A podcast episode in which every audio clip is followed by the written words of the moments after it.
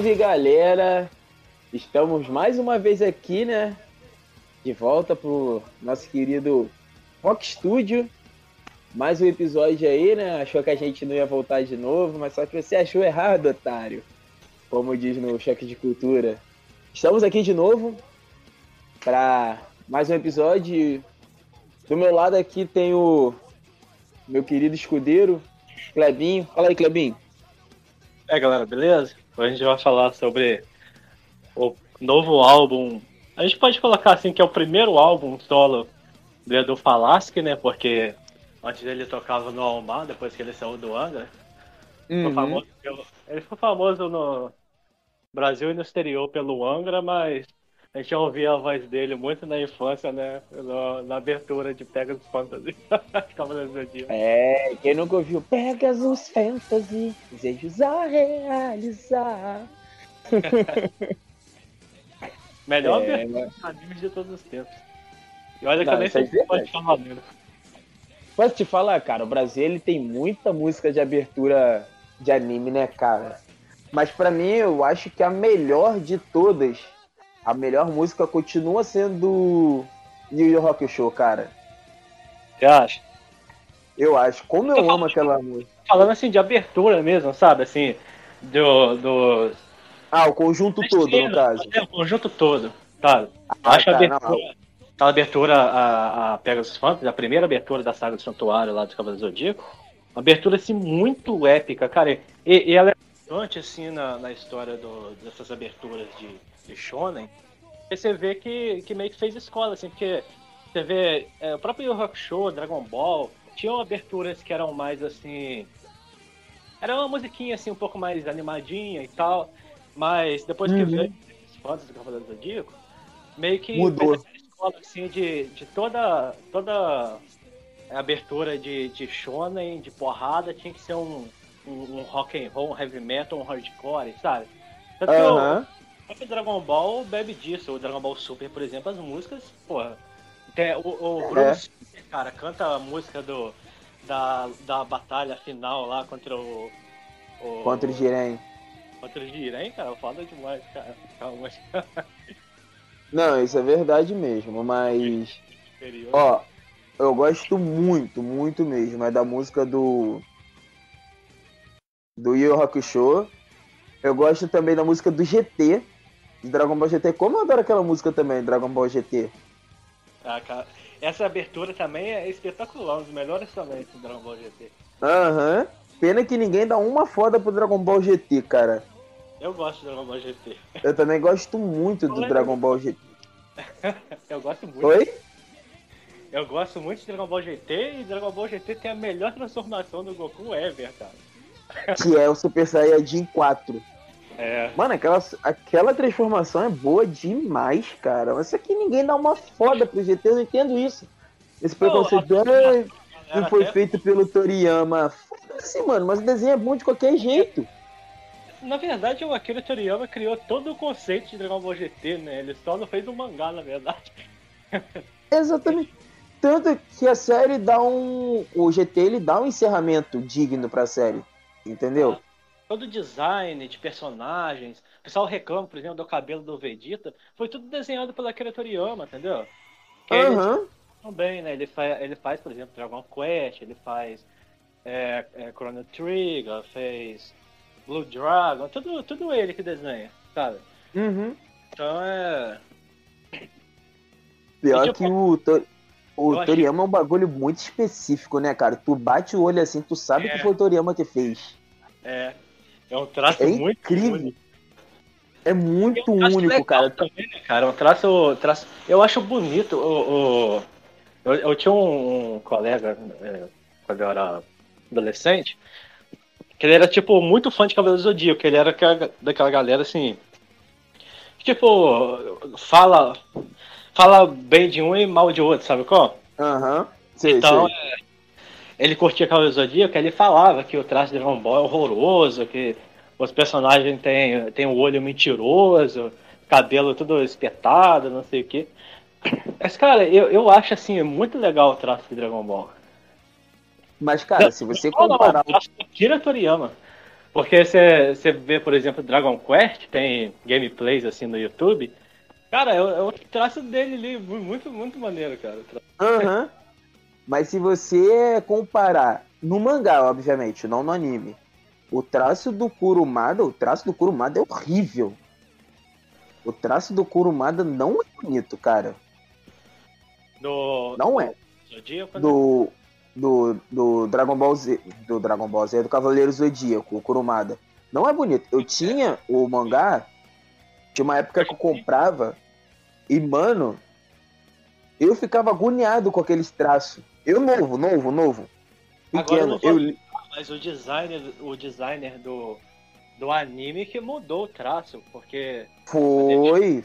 Imagens mais, mais bonitas Foi. A única coisa que faz. que Quer dizer, a única coisa não, que tem muita coisa no Dragon no Cavaleiro Zodíaco que não faz sentido nenhum. Consistência não é o forte da série. Mas enfim. É, a única coisa no anime que eles envelheceram os personagens, porque no mangá os personagens realmente parecem ter 14, 13 anos. Entendeu? Eles colocam nos jogos, né? Eu via. Eu jogava muitos jogos de luta, né? O Hades e o, e o Saga Santuário no PlayStation 2. E eu, eu vi, eu ficava entrando naqueles menus assim de ver. É menu de personagens. As artes conceituais. É, arte conceitual, essas coisas assim. E aparecia sempre uma descrição dos personagens com idade, nacionalidade. Lá, inclusive, que eu descobri que o Aldebaran era brasileiro. Aham. Uhum. Fica a idade Mas... do, dos personagens e tudo. Não Aí, bate, cara. 14, 13 anos, eu ficava, caraca, eles não têm essa idade, cara. Não bate, mas se você ver no mangá, no mangá realmente bate a idade deles com o físico, tá ligado? Uhum. Mas no anime não bate não, cara. Pra mim, sem sacanagem. Pra mim, sem sacanagem, o melhor, assim, questão de desenho mangaka é o Kentaro Miura. Que puta que pariu, mano. Se você parar pra ver os quadros de Berserk, é uma coisa de outro mundo. Como que aquele cara desenhava. Vagabond o... também, também é excepcional o traço. E o do. Caralho, aquele do, do Pirata que estica. Do One Piece? É, tirando o design de personagem, que aquilo é totalmente cagado, o, se você vê o painel, tipo assim, quando mostra uma cidade grande, vai mostrar uma ilha, uma vez eu vi umas imagens, cara, é muito lindo, muito lindo mesmo, entendeu? Mas nada, cara, acho que nada se compara ao Kentaro Miura do Berserk. Tu vê assim, cara, cada quadro do Berserk é uma obra de arte aquilo. Entendeu? O, o, os traços que eu acho mais bonitos são de Berserk e o de, de Vagabond. Vagabond é um. É um uhum. de. Você tá ligado, né? De. Sim. Samurai. Aqueles, aqueles infames mangá que não tem fim. É. e cara, Berserk. é muito muito bonito assim o traço.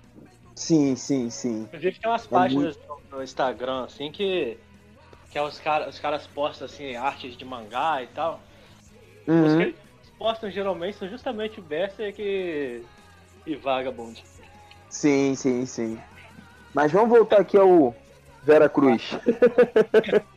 Não, isso aí é comentar de... sobre o Dragon Ball GT que você tava falando.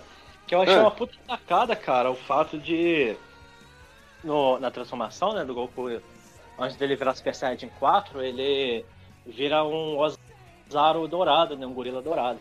Isso, e, tipo, eles, ele... resgataram, eles resgataram a mitologia lá do, no início do Dragon Ball Z, da saga do Saiyajin, da saga Freeza. Uhum. Que foi o lance do lendário Super Saiyajin e tudo mais. Que quando o Vegeta conta a história, lá, isso lá no, no na saga. Ball. É, lá no começo do Dragon Ball. Uhum. Ele a história, aparece tipo a silhueta assim. A silhueta, silhueta assim do. do, do um gorila assim, gigante. Só que ele é dourado, entendeu? Uhum. Aí, aí, quando aparece. Aí quando vai pro Dragon Ball GT, né? o Goku vira o gorila gigante, ele vira o gorila dourado, entendeu? Então é meio que. eles resgatam é referenciou, eles resgataram essa, essa ideia. Né? Isso. Né? Aí o Vegeta vai lá na, na força do ódio também vira o Super Saiyajin 4. Vegeta é foda, cara. Na moral, Vegeta é foda. É que a. A, a Buma, ela tava. A Buma é inventora, né? Desde o início do Dragon Ball Z. Ah, Dragon Ball Z, uhum. desde o Dragon Ball clássico, lá do Goku pequeno. Os pais dela são cientistas e tal. É, aí, eles são donos da corporação Cápsula. Isso. Aí ele. Aí ela. Como ela tava ali sob o controle mental do Baby, né? Porque o Baby era um. É o vilão do. É, não, e o Baby é tipo um, um, um, parasita, entendeu? Uhum. Aí ele, ele, entrou na mente dela, passou a controlar ela e tal. Aí ela começou, a, aí ela inventou um, uma máquina lá de raios Bloods que fazem a mesma coisa que a Lua faz, sabe? De aumentar o poder do Saiyajin e tudo mais. Só que, tipo, muito acelerado, assim, sabe? Muito doido. Aham. Uhum. Aí antes que ele virar Super Saiyajin 4, só que ele. Aí, inclusive tem uma, uma fala, né, que ele, que ele fala, o Goku vira pra ele e fala assim. Ué, Vegeta, não me diga que você precisou da máquina de raios Bloods pra poder se transformar em Super Saiyajin 4. Aí o Vegeta fala com ele assim. Ah, vai se ferrado! É, é, eu tenho culpa se você é um gênio e consegue fazer tudo sozinho. e fora que no Dragon Ball GT tem um Vegeta de bigode. Só nisso Dragon Ball GT ganha tudo.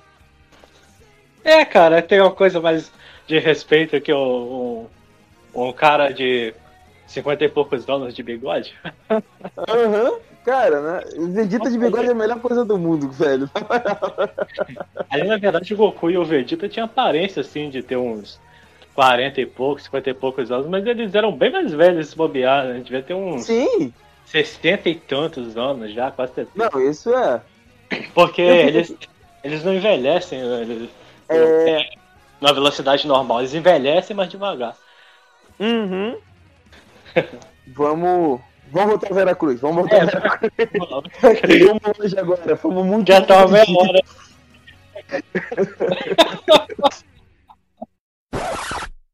Não deixe de entrar no site do rockstudiopodcast.com, tá? O site tá tá 2.0, né? Porque ele foi todo renovado. Agora, além de notícias sobre o mundo do rock, os podcasts e também resenhas de álbuns lá, também tem toda uma parte de cultura pop, onde você tem notícias sobre o mundo dos filmes, das séries. Também tem o, o blog, onde eu posto textos interessantes também. Tem vídeo. Tem muita coisa legal no site, então acesse lá Caso você não esteja né, ouvindo um podcast pelo site. E segue uhum. a gente nas redes sociais também, né? A gente tá no Instagram, segue a gente no próprio é, Spotify. Tá bom, galera? Sim, e, sim, sim. E entrando no site, na barra sobre lá, você acha lá as redes sociais também do Felipe, as minhas, para vocês seguirem. Então, é isso aí, segue a gente. No site você acha tudo rockstudio.com.br, né? rockstudiopodcast.com Isso. Rockstudio, Ei, meu Deus. rockstudiopodcast.com.br Não, cara. Entra lá que rockstudiopodcast.com Ah, não tem BR não, que a gente a gente é gringo, desculpa aí. é, então tá, rockstudiopodcast.com. Não tem um BR, gente, é ponto .com, hein? Ponto com.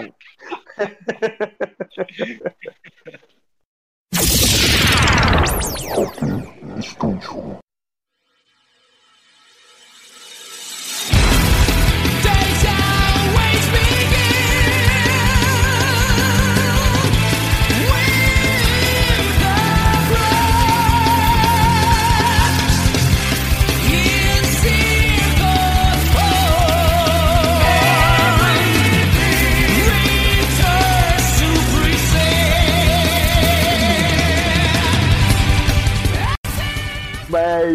é, vamos lá, né? Voltando aqui, vamos falar sobre o querido Vera Cruz, o primeiro álbum da carreira solo, né? Do nosso do nosso querido, da nossa loura linda, né? Edu Falaschi. Lançado dia 12 de maio. E, cara, é um álbum conceitual, né? Já começamos por aí. Um álbum conceitual que se passa na. É ali do descobrimento do Brasil, né? Acho que eu acho que tem um. Não, eu acho que é um Angra, mais um Angra, né? Que tem um negócio com isso, né? Porque Holy Land também se passa nessa época, né? Isso. E. Era um, um período interessante, né? Na, na, não só na história do Brasil, na história da humanidade, porque ali por volta de 1450 e poucos houve a invasão ali de Constantinopla, né, que era a capital do uhum. Império Romano do Oriente, pelos, pelos otomanos, né, que aí virou atual Istambul, capital da Turquia. E com isso, ali fudeu a rota, né, do, da galera ali do, da Europa que gostava de... A rota da seda. É, com a China, exatamente, a rota da seda. E aí, tipo, como é que a gente vai fazer para ir pra China, pro Japão, pra Índia? ah, vai ter que dar a volta por baixo da África. Tipo, aí é foda. Aí, tipo, aí eles pensaram, bom, que a Terra é redonda, que inclusive é um conhecimento que existe desde a antiguidade, e muita gente até hoje não sabe disso. Eu não entendo, cara, na moral, eu não entendo. É duas coisas, ó, eu vou falar aqui, é duas coisas.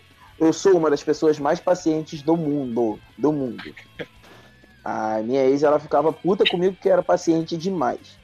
Mas é duas coisas que eu não tenho paciência. É conversar com gente terraplanista que realmente acredita que a Terra é plana e gente antivacina. Cara, isso me dá raiva, cara. Tu não faz ideia. Caralho, Esses... mano. Eu tava vendo uma reportagem, tava mostrando, tipo, hoje em dia, antigamente, é, tinha essas doenças, tipo, é, malária, febre amarela, é, uhum. É... Como é que chama, gente? É... Paralisia infantil.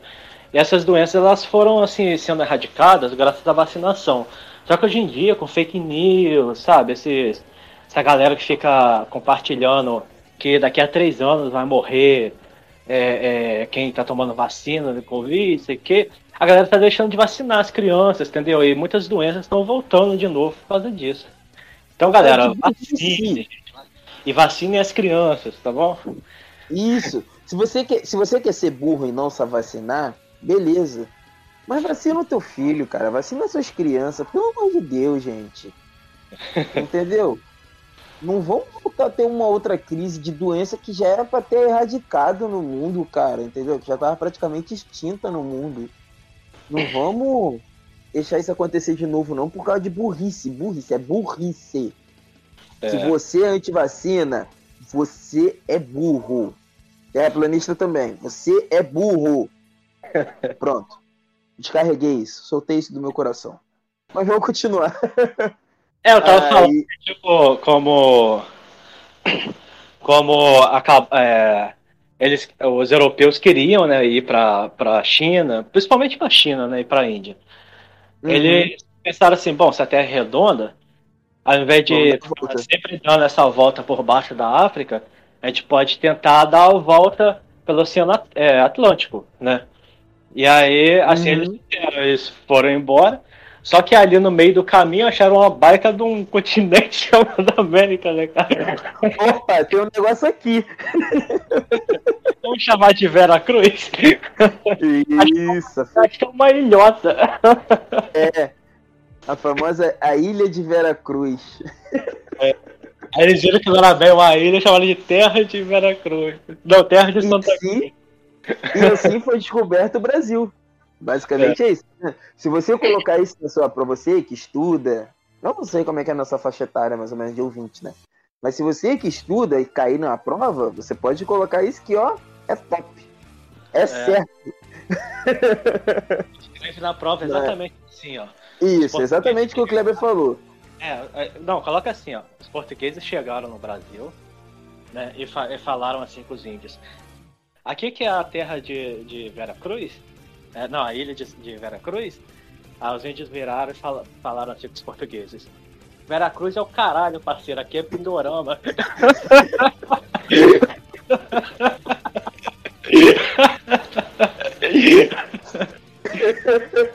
aí o português ofereceu o índio pro. ofereceu um espelho pro índio, aí já era, acabou.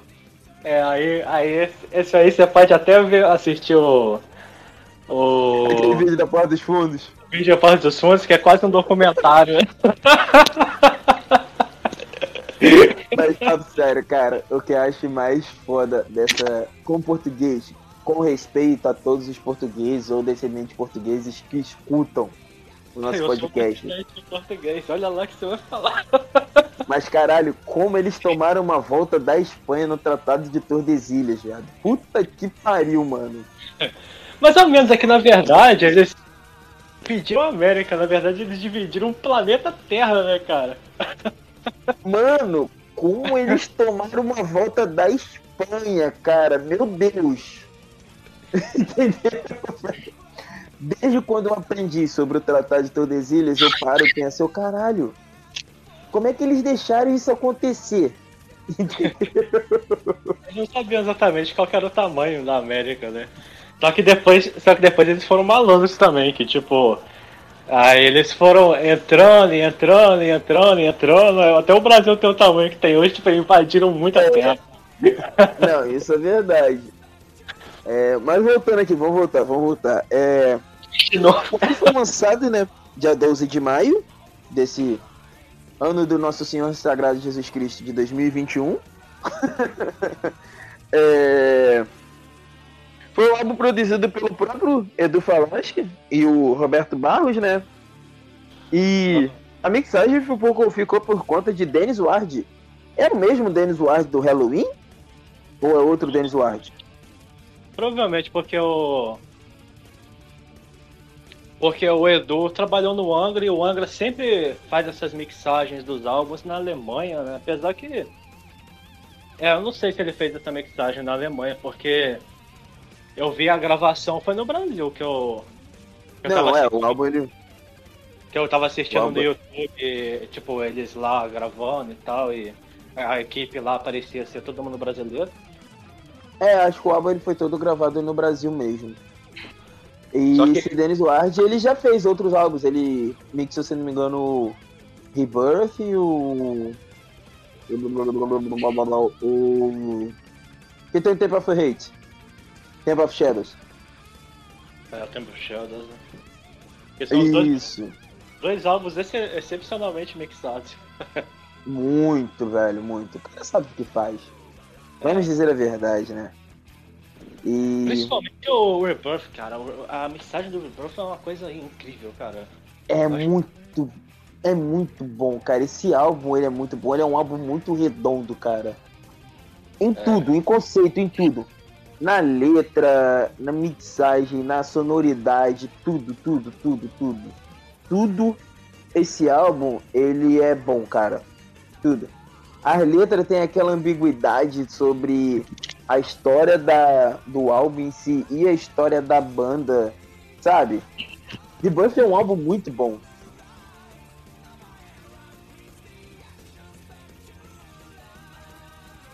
E quem tá achando da capa, cara?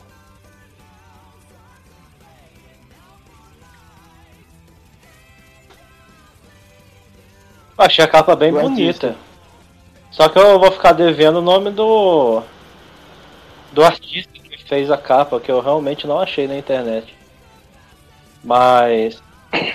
A capa é bem bonita, né? Tem uma espécie de. É, é, é como se fosse uma estátua, né? Porque tá ali sobre um. Sobre uma bancada ali, né? Um cavaleiro. E tem uns segurando a espada baixado. Parece um templário. Tem ali uma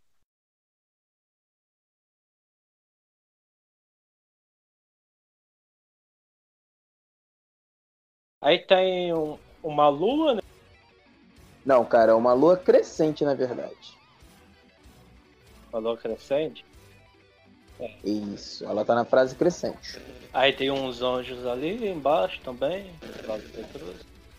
E tem esse, uhum. esse, o fundo em tom de verde, né? O, o, álbum, a capa do álbum é todo em dourado e esse, esse tom de verde que eu acho muito bonito. É um verde meio azulado, na verdade, ou eu tô meio daltônico mesmo. É um verde meio azulado, exatamente. É, ele é meio, parece um azulejo, não parece? Ele é brilhante assim. Isso, um, isso, isso. Tem um EP do Avantasia que é meio nessa cor também. O Lost in Space, se eu não me engano. E se você reparar uhum. bem, tem uns retratos assim de pessoas brancas e de índios no, no fundo, assim, né? No fundo. É, isso aí. Isso aí. Cara, uma capa bonita. Complexa, mas bonita. é. E atrás do cavaleiro parece que tem ali umas plantas de, de folhas grossas, né? Típicas de, de países tropicais como o Brasil. Uhum. Como Vera Cruz, na verdade. Brasil não, Vera Cruz. É. Como o Pindorama. Por favor, respeite. o Pindorama.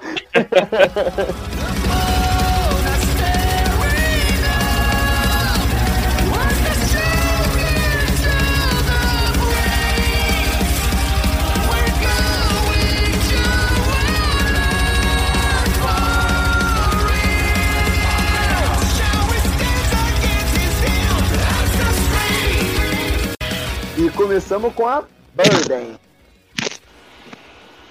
Que é. Eu, eu, quando eu comecei a ouvir essa introdução, eu achei que eu tinha colocado um filme na Netflix aqui e tinha. Sim! é muito cinematográfico, né, cara? Muito, muito, muito, muito. É muito cinematográfico. E, tipo assim, é uma mulher lutando, né? Com. E o filho dela nasce, que é o nosso herói da história. E, tipo, e tu escuta aquele som, aquela orquestra, né? Aquela coisa épica. Aí som de espada de, de gladiano. Eu, caralho, que porra é essa, viado? Botei num vídeo sem querer. Mas não, é, é a introdução mesmo. É aquela introdução típica de um álbum de power metal. Entendeu? Apesar de ser bem progressivo esse álbum, né? E tem algumas surpresas. Mas é aquele power metal, cara. É um power metal a la Angra, sabe? Juntando, juntando essa música, essa, na verdade não é nem música, né, introdução com a primeira música, The Ancestor, é, parece um, parece que vai que você colocou um, um, um CD do Rhapsody, cara, porque é, é muito Rhapsody of Fire. A primeira, Sim. a, primeiro a introdução é que toda a maioria dos se não todos uh, os álbuns do Rhapsody of Fire são sempre assim contando essa introduçãozinha sempre conceituais e, e sempre tem assim essas partes é, vamos dizer assim meio cinematográficas assim contando uhum. mesmo ou, ou com sons de fundo e aí você vai para The Ancestry e tipo essa música ela tem uma introdução que ela tem aquela aquele riff assim meio sinfônico, sabe? Meio típico do ah. Do Night, assim. Só que ao mesmo tempo, o que mais dá a pegada do, do Rhapsody of Fire é justamente o fato de, ao mesmo tempo que a guitarra base está dando aquela, aquela rifada assim, meio que junto com o teclado ali, simulando uma orquestra, né? É, uhum. Você tem um, aquela a guitarra solo, né? Fazendo um, uma, a, um riff que é praticamente um solo, né, cara, por cima ali. com a fritação. Sim, cara. E, cara isso é muito Rhapsody of Fire, cara. Sim, sim. E muito rápido. Muito rápido, cara. Essa música começa numa velocidade que caralho. É, rápido é o sobrenome desse álbum, né, cara? Que esse álbum é tocado na velocidade inacreditável, cara. Sim, cara, tu parece que tá ouvindo um Dragon Force da vida, tá ligado? É muito é, rápido. É rápido alguns momentos esse álbum me lembrou Galneris, que é uma banda japonesa. Eu falei sobre o Galneris no primeiro Rock Studio de todos que a gente falou da Vantage, lembra? Do o Galneris. Ah, é, é. você mostrou suas, seu conhecimento sobre o submundo do rock japonês.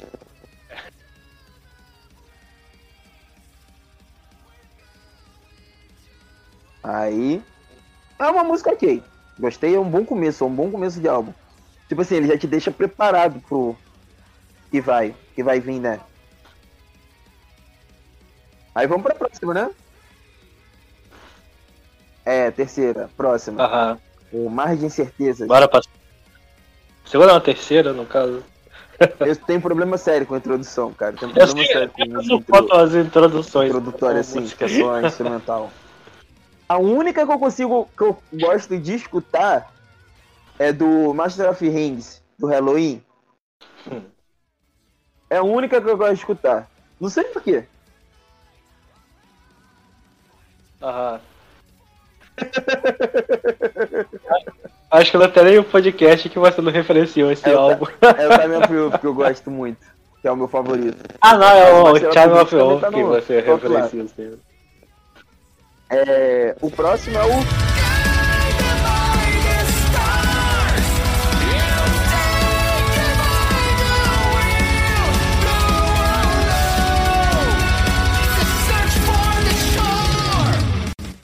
Eu acho essa música foda, cara, porque ela, ela, ela tem a cara assim, de composição do Edu Falaschi. No, no Almar ele tem uma música chamada Living Drift, Drifting. Não sei se você já ouviu essa música.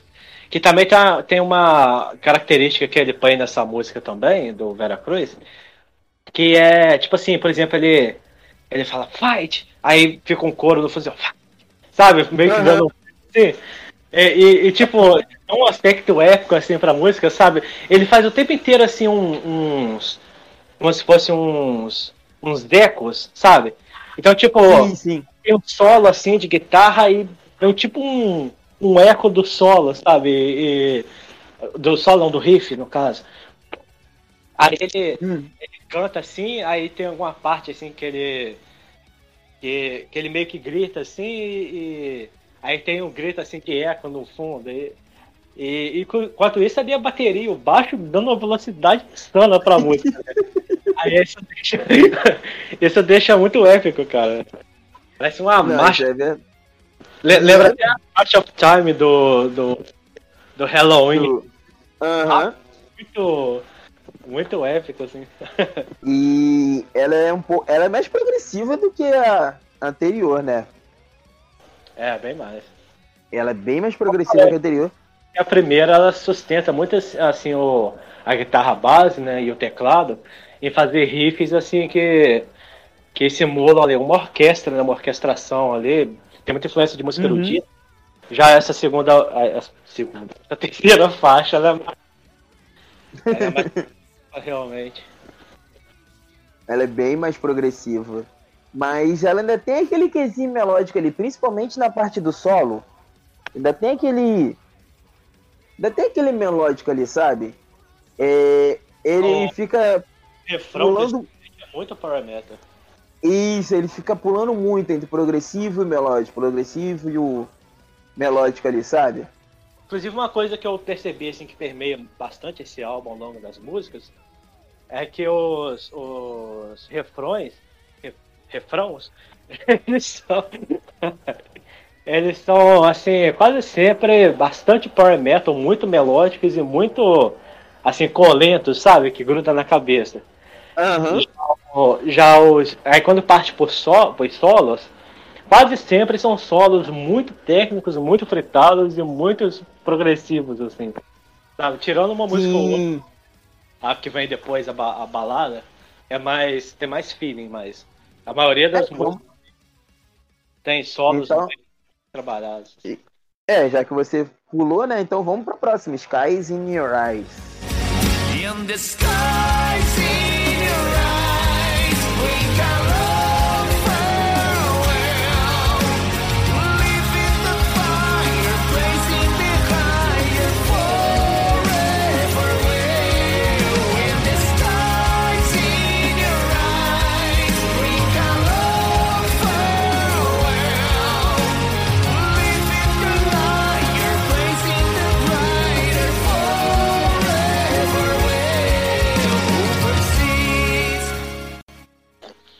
É balada olhos.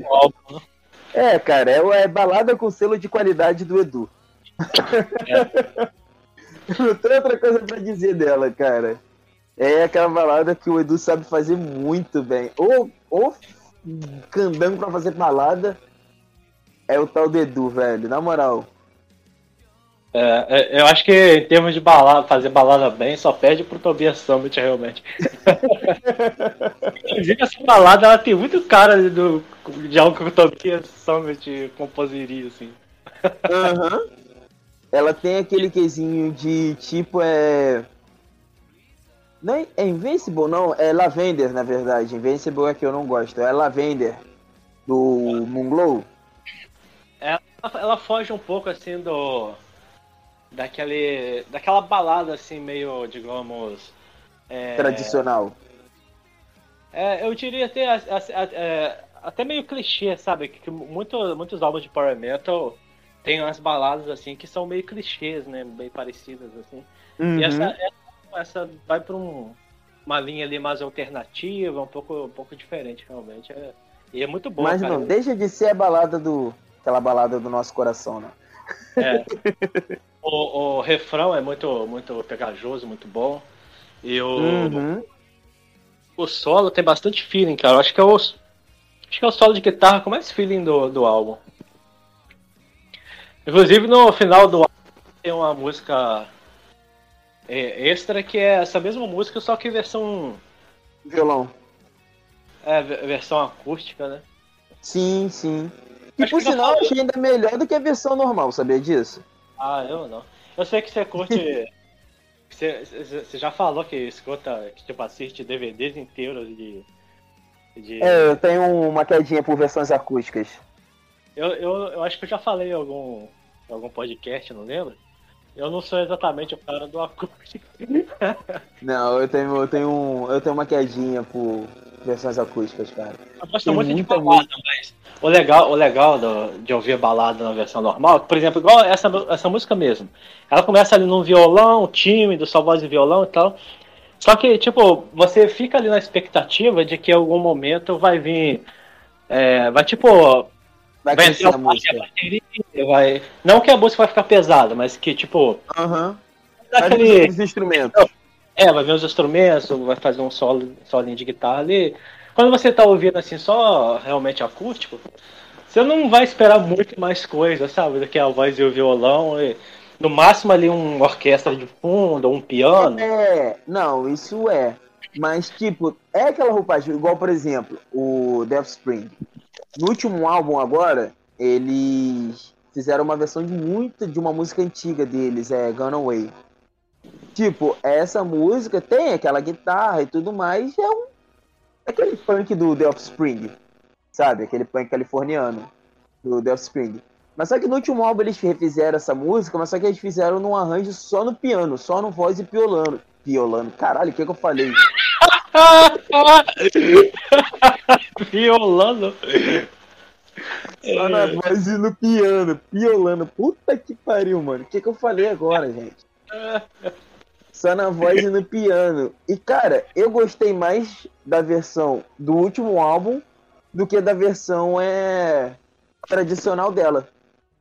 Sabe? Aham. Eu não sei se é porque o. Tipo assim, quando você escuta alguma coisa nova, você acha diferente, gosta, sei lá. É igual. Pre... O engraçado, ó, por exemplo. Eu não consigo mais escutar é, Aerials do System e Bounce to the Wall do Accept. Eu não consigo mais escutar essas músicas cantadas por eles. Eu só consigo escutar a versão do Amon Amarth. Aham. Eu só consigo escutar. Eu só consigo escutar o cover deles. Esses dias eu tava escutando System of Down. Aí eu tava ouvindo aquele. Um deles, né? O of Down, o Toxicity. Aí tocou a eles, cara, eu achei a coisa mais estranha do mundo de tão acostumado que eu fiquei a escutar o cover do Amon Maf. Tá ligado? Aham. É muito estranho isso, é muito estranho. Eu sei, eu sei lá, eu gosto de versões alternativas das músicas, sabe? Aham. Cover, é que nem, versões... é que nem o, o, Renato Russo, ele lançou uma vez um álbum cantando músicas em italiano, né? Aí tem, tem uma música que chama La Solitudine, que ele, que ele canta, que é uma, é uma música originalmente da Lara, Lara Pausini, né? Só que, tipo, uhum. não dá, cara, pra você ouvir a versão dela. Não, não que ela. Tipo, ela canta bem, a música é bem gravada e tal. Só que, cara, é tão. A música fica tão boa na voz do. Do Renato Russo, que não tem como se ouvir outra versão. Parece que tem música que combina mais no cover. Guns é um exemplo disso, Sympathy of Devil. Você ouvir a versão do Rolling Stone é simplesmente possível. Praticamente todos os covers com. Do Guns. O Guns ele é bom de cover, né, cara? Ele é muito bom de cover. Sim, exatamente. Ah. O único cover que não ficou bom foi quando eles fizeram do Zé Ramalho. Batendo nas não, portas do céu.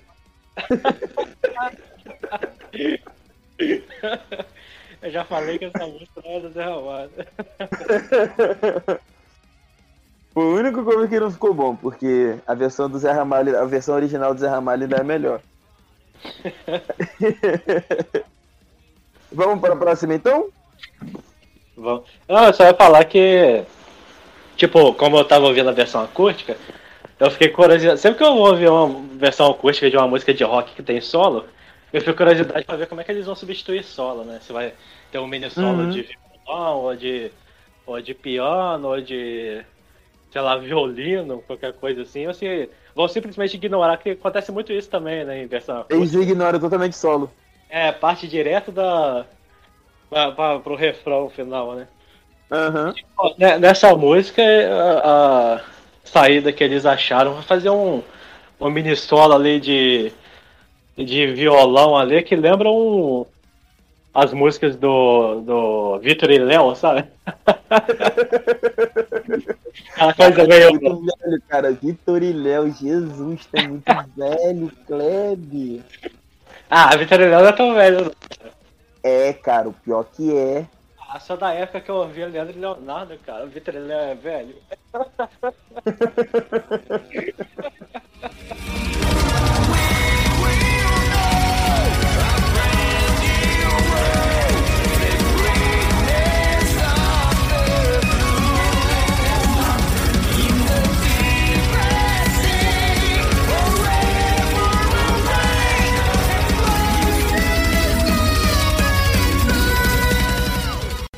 Vamos lá, pro Frau de la Mar. E é um prelude pra Crosses, né? Crosses, é. E, por sinal, cara, que orquestra maravilhosa. Eu até anotei o nome Pablo Greg, o nome do compositor da orquestra. Cara, que cara que trabalho excepcional que ele fez. é, parece aquela música. de filme, né, cara? Uhum.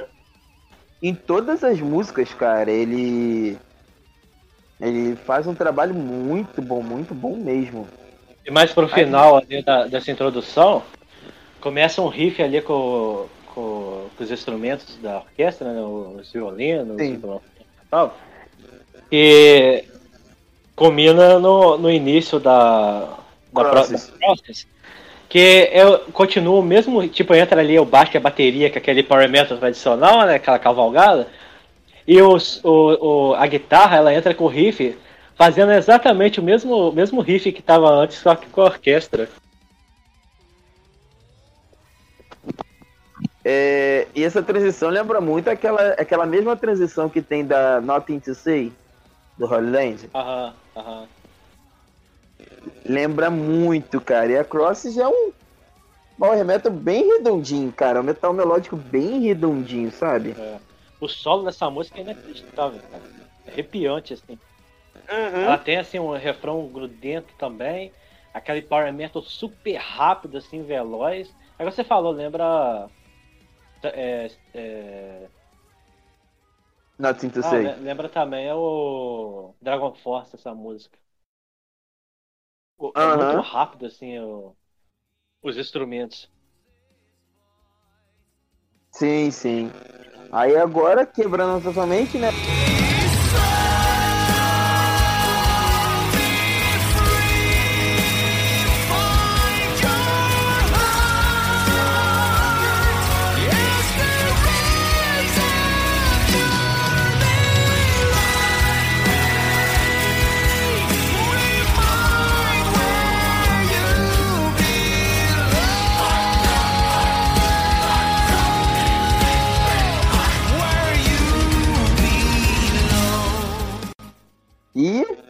É a maior canção algumas... do álbum, né?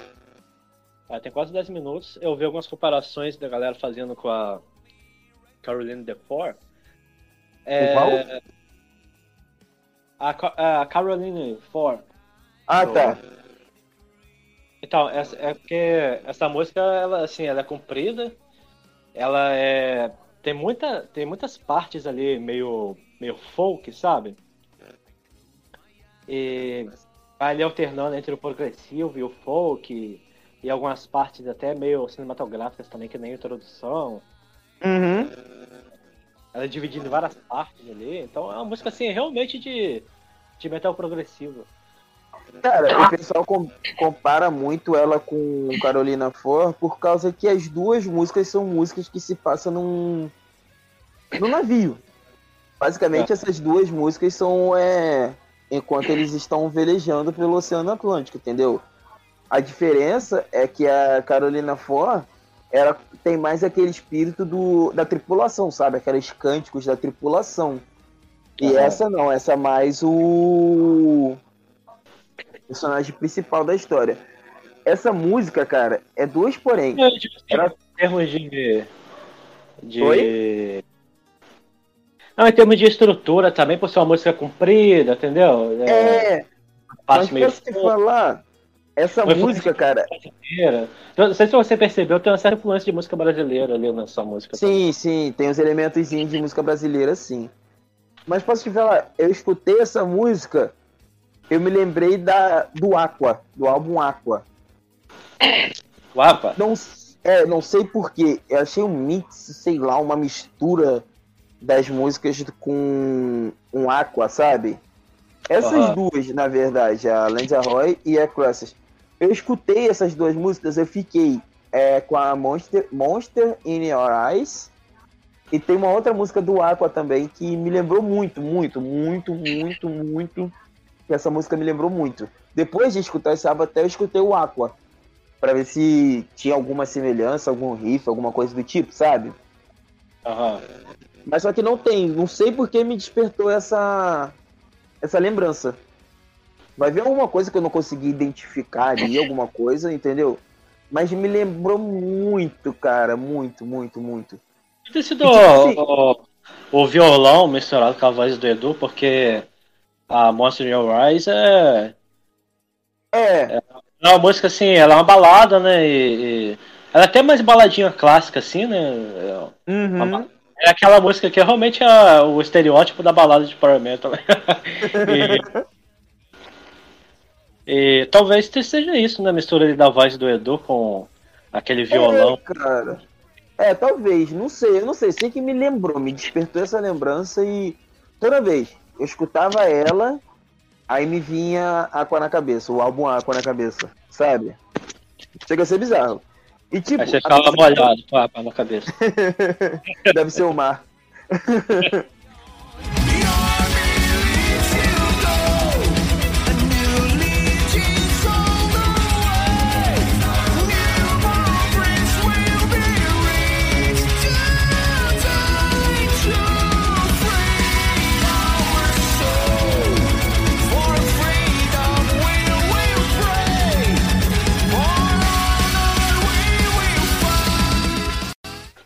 Fire with Fire. fire. né?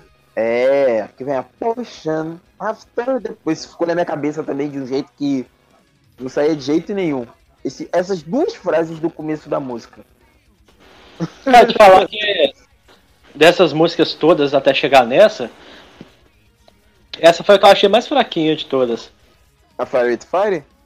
Cara, posso te falar? Ela me lembrou uma mistura de tipo assim, uma música do da fase do André Matos com a voz do Edu Falaschi.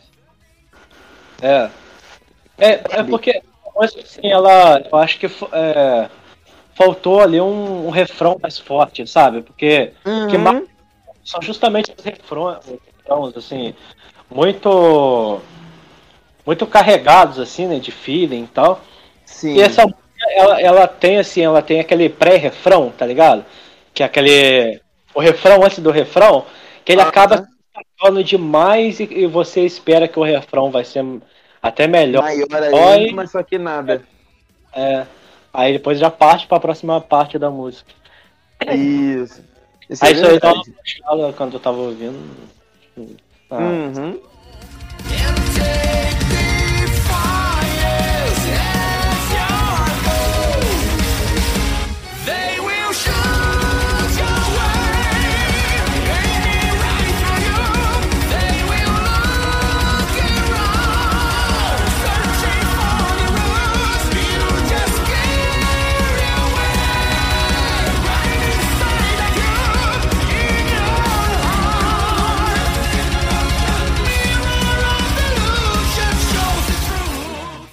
Não diz Aí a vem. próxima é Mirrors of Delusions. Cara, essa música, essa música é uma delícia, cara. Aham. Uhum. E te falar, cara, e como o Edu canta nessa música, cara. É, ele canta muito, cara. Nessa música ali. E essa música ali, porque ela começa ali com um violãozinho e tal, você pensa que, que ela vai pra um pra algo mais progressiva também, ou mais meio folk.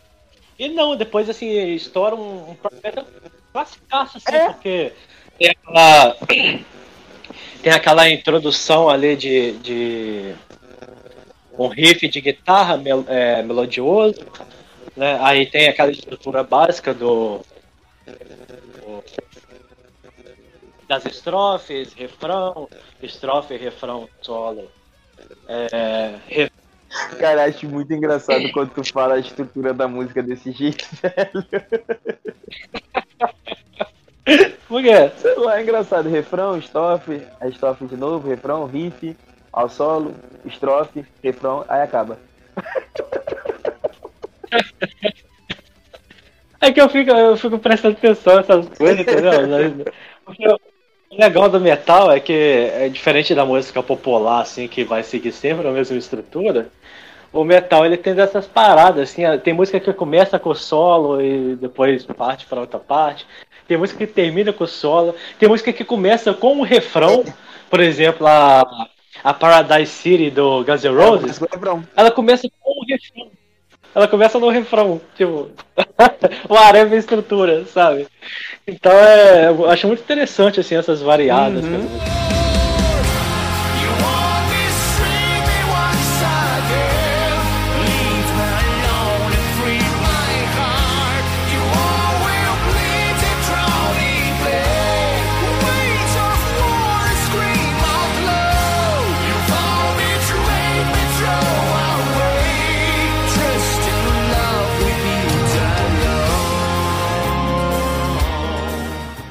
Aí vamos para o próximo, né? Bonfire of Phoenix. Fogueira é. das Vaidades. E aqui eu vou falar. Destaque de novo pro violão. E todos os. Todas as partes de violão foi o próprio Edu que fez. E essa música, cara, ela tem um violoncelozinho que fica no fundo, acompanhando a música, que é muito gostoso de ouvir, cara. Não sei se você reparou nesse violoncelo.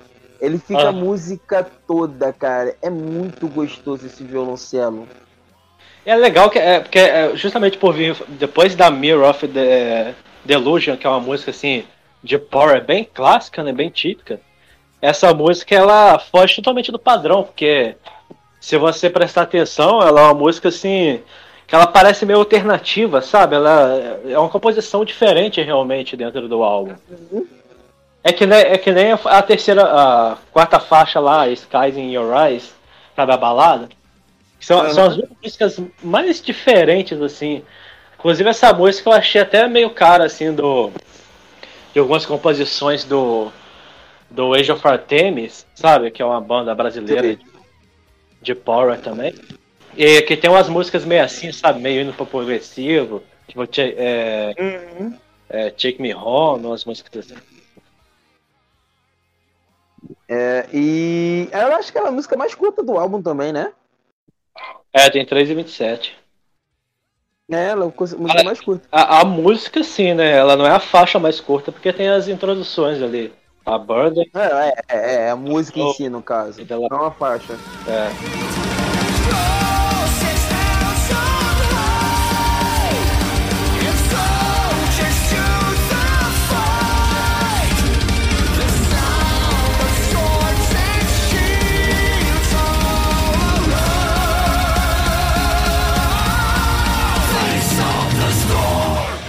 Aí vem a.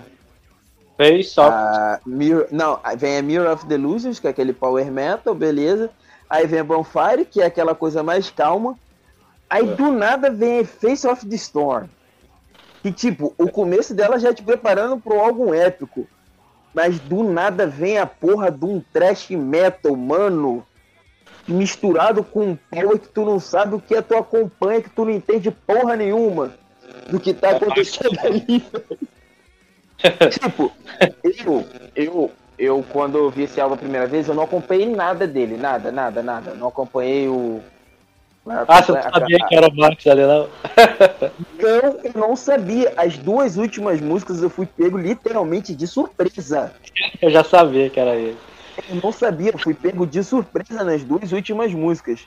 Porque, tipo, aí tô escutando tá aquela bateria lá, pá, pá. Aí do nada começa a vir aquele riff de trash, caralho, o que, que tá acontecendo aqui? Aí do nada começa a vir aquele riff de power e vai misturando trash com power. Cara, do nada vem a porra do Max Cavaleira colocando o pau na mesa, cantando. Eu, o que que tá acontecendo aqui, mano? Pensou assim, ó, o, o Acid Orf? é, o que que tá acontecendo, cara? Que, mano... E o pior é que foi uma coisa que casou, combinou, sabe? Uhum um negócio bem feito, porque você não consegue. Eu, tipo assim, você nem imagina muito o power misturado com o trash numa mesma música. eu achei, eu achei o trash até mais misturado com progressivo do que com power, cara. Sim. Essa, essa música ela começa assim com uma batida bem tribal, né? Uma coisa bem uhum. assim do, do Sepultura. E aí ela. Aí, aí esse, essa batida tribal já mistura com aquela orquestração típica do Power Metal, né? Aí começa a orquestra uhum. com batida tribal, você fala, caraca, eu tô muito perdido nessa música. Só que você acha que você tá perdido, porque depois entra um riff de thrash metal com o Max cantando. E, e, o Max, assim, ele corta a parte do Max, aí vai entrar o Edu cantando, e de repente a música. De novo pra parte melódica. É, não, e, tipo, ela sai desse riff parada de ser mais rifada, né? De repente ele sai do riff e entra no, num, numa fritação progressiva, assim, que é, os instrumentos é, sabe, parece que estão se montando, assim, se montando. E aqui, o que eu vou falar é chover no molhado. Mas caralho, o Aquiles, ele. O puta que pariu, mano. O baterista, velho. Porra, mano, e nessa música ele destrói com a bateria dele, cara. Ele está atropelando tudo. Mano, o cara ele toca demais. O Aquiles é um monstro, cara, também na bateria. Ele é um é, monstro. É, que nem a. Na... Temple of Shadow lá, que tem a. Como é que é o nome da música, gente? A Thunder of Hate. A Temple of Hate, não, o Temple of Hate não. Também é que nem na, na Sport of Fire do, do ano, que tipo, depois do primeiro refrão, vai partir assim pra próxima estrofe, e tipo, ele, ele faz tipo um. Sabe? Dá, dá tipo um. Uhum. Parece que. Parece que. Sabe? Parece que vai dar um aumenta a velocidade, cara. Parece, parece que, que super parece que vai tipo, tipo assim. música.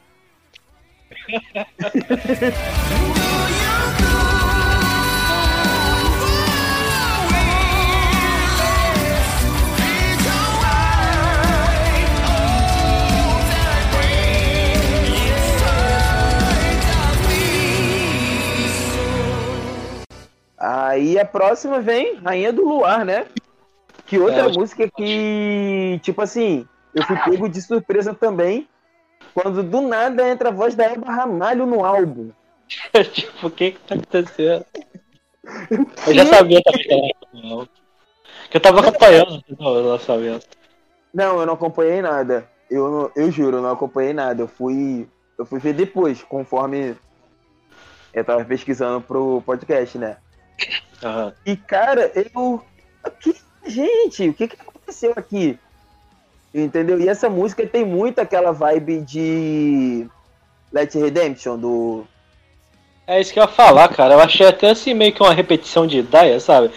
Porque uhum. tem, tem, partes assim. Não, não que música, as músicas sejam parecidas, assim. A estrutura de... é a mesma. A estrutura é a mesma. Partes em que intercalando ela cantando português com ele cantando em inglês, sabe? Um assim. Uhum. É, a estrutura é, é a mesma. A estrutura do, do Late Redemption. Mas não.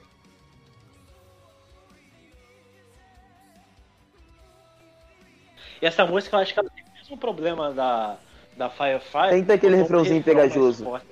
Essa é principalmente por ser uma balada. Acho que balada tem que ter uhum. refrãos assim bem. E esse... É. Acho que faltou é. um refrão aí.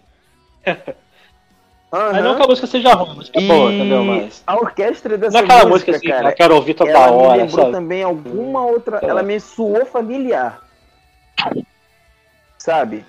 Aquela coisa que eu já escutei em algum, algum lugar, mas eu tentei procurar, eu tentei ver, mas eu não consegui achar de jeito nenhum. Uhum. Repara só, escuta. Vê se depois escuta ela com mais calma. Vê se ela não te soa familiar também, a orquestração dessa música. Presta atenção. Eu vou escutar de novo para ver se eu consigo. Eu vou, eu vou identificar de que lugar é. Presta e num atenção. episódio aleatório, eu vou falar. tá ligado? É igual quando tu tenta lembrar o nome de alguém, tu vai lembrar duas horas da manhã. Então, é a mesma coisa. Eu vou fazer isso. No episódio aleatório, eu vou falar. Lembra lá no episódio que a gente falou do Vera Cruz? Então, uhum. a orquestração é desse aqui. In the skies in your eyes, we got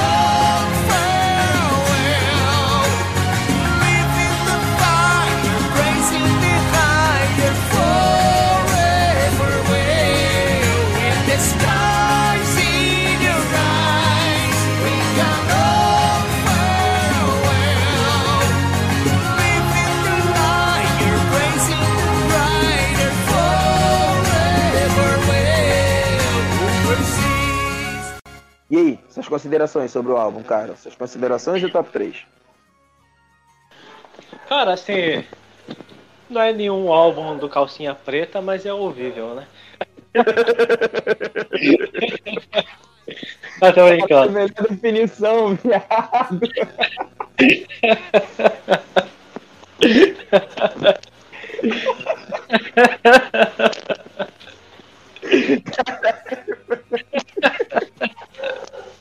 Não é um álbum do Calcinha Preta, mas é ouvível. Aí, tipo, é... eu, eu achei assim. Eu tava com um certo cagaço de, tipo, o álbum ser, assim, em termos de, de estrutura musical, muito bom, porque eu acho que o, o maior dom que o Edu tem, cara, é da composição. Acho que ele é um compositor incrível. Algumas ele das é músicas do Angra e olha que o Angra, pô, o Angra tinha o André Matos que compunha muito. Tem o Rafael Bittencourt que compõe muito. Uhum. E algumas das melhores músicas do Angra, cara, são justamente do, do Edu. E eu tava com cagaço, assim, de as composições serem muito boas, dos, dos instrumentais serem muito bons, e ter o, a, o álbum tem o mesmo problema que tem nos álbuns do Almar, por exemplo, que é, a voz do Edu tá realmente muito prejudicada. E não é o caso aqui. Você vê que a voz dele já tá assim, bem recuperada. Não sei até que ponto teve um trabalho ali de. de na voz dele, né? Mas. Uhum. Eu achei assim, porque, por exemplo, tem músicas do Almar que você escuta. Até mesmo no, no Angra, você escuta o, o Aqua, por exemplo. Você percebe que nem com o trabalho ali de estúdio ali para dar uma disfarçada na voz, é, a consegue. já tá meio zoada ali já. É, vê que nem, nem assim consegue, sabe, consertar. De uhum. tão prejudicada que a voz dele tava, por causa de problemas de saúde, de refluxo e tudo mais. Mas aqui não, cara, aqui a voz dele tá, tá, tá boa, cantar Power Metal é muito difícil. E. E, cara. É aquilo que eu já falei, né? Tipo, os instrumentos estão incríveis, os solos eles são é muito trabalhados E a bateria, né, cara? A bateria. Não tem nem o que falar, né? Bateristas do mundo, né? O Aquiles.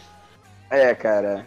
Mano, Aquiles, caralho, velho. Esse cara, ele é. Puta que pariu. Eu fico cara, sem palavras. Meu top 3, cara, é, é, nesse, nesse álbum aqui. Tá até fácil, assim, por causa do meu gosto musical, né? Você, você já sabe. Eu vou colocar a Mirror of Delusion em terceiro lugar, porque é uma música bem power metal. A Cross uhum. porque é uma música bem power metal. E a Sea of é, Ancestry também em primeiro lugar, porque é uma música bem power metal. Sim. Aí você Ou vai seja, colocar... é power metal, power metal, power metal. É, você vai colocar Face of the Storm porque é bem trash metal. é assim, é... cara, o... esse álbum, ele não é um álbum ruim, ele é um álbum muito bom, muito bom mesmo, entendeu? Eu acho é. que, assim, eu não sei se é birra minha, apesar que muita gente falou isso, entendeu? Não sei se é birra, alguma coisa minha. Mas ele tem muita coisa que se assemelha ao próprio Angra, entendeu? Se o Edu lançar um próximo álbum, ele, eu acho que assim, ele tem que se distanciar. Porque tem muita coisa que se assemelha ao, à fase dele no Angra. A própria última música, A Rainha do Luar, entendeu? É... A estrutura é, basicamente, é basicamente uma outra versão do Lady Redemption, entendeu? Então, assim, eu acho que ele tem que se desvencilhar um pouquinho disso, sabe? Eu não tô falando que ele tem que pisar um terreno totalmente desconhecido, fazer alguma coisa totalmente fora. Né? Sei lá, ele mandar um álbum de black metal. Eu não tô falando que ele tem que fazer isso, tá ligado? É, Mas... Apesar das pessoas falarem que o Power Metal é um estilo assim meio repetitivo, na verdade cada banda tem o seu estilo de tocar Power Metal, né? Tanto que a gente falou, ah, essa música é mais Rhapsody e tal. E, é, e, esse álbum tá muito assim, cara, não, não só de Angra, como principalmente, especificamente, né, de Temple of Shadow, cara. Tá muito é, cara de... É, entendeu? Então ele tem que desvencilhar um pouquinho disso, sabe? Eu não sei, apesar que também não vem ao caso, entendeu? Se ainda tem aquela coisa remoendo sobre a briga dele, entendeu? Não sei se esse.